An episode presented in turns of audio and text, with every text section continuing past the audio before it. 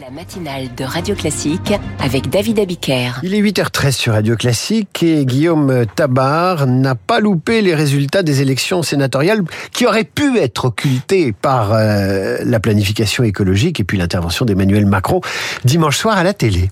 Ben oui, parce qu'en fait, ce scrutin est important? Parce que si l'essentiel de la vie politique et médiatique se déroule à l'Assemblée, euh, notre démocratie repose malgré tout sur le bicamérisme et on va voir concrètement ce que ça signifie avec un texte comme celui sur l'immigration euh, très prochainement. Alors oui, il est important de comprendre cette Chambre qui n'obéit pas aux mêmes règles que l'Assemblée.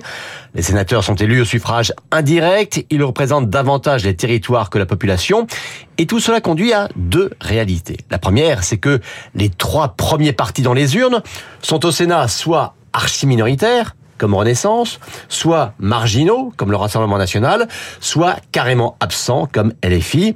Au Sénat, ce sont les partis de l'ancien monde, LR et le PS, qui dominent.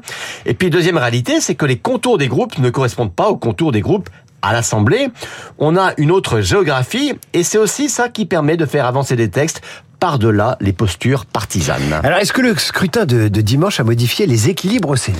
Alors, les équilibres n'ont pas été bouleversés, mais ils ont évolué. La droite et le centre restent très largement majoritaires, mais ont perdu une dizaine de sièges. La gauche, à l'inverse, progresse. La gauche qui avait fait une union, hein, mais sans LFI, ce qui fait que les mélanchonistes avaient fait leur propre liste et n'ont obtenu aucun élu et on voit que ça annonce déjà de nouveaux règlements de compte à la NUPES.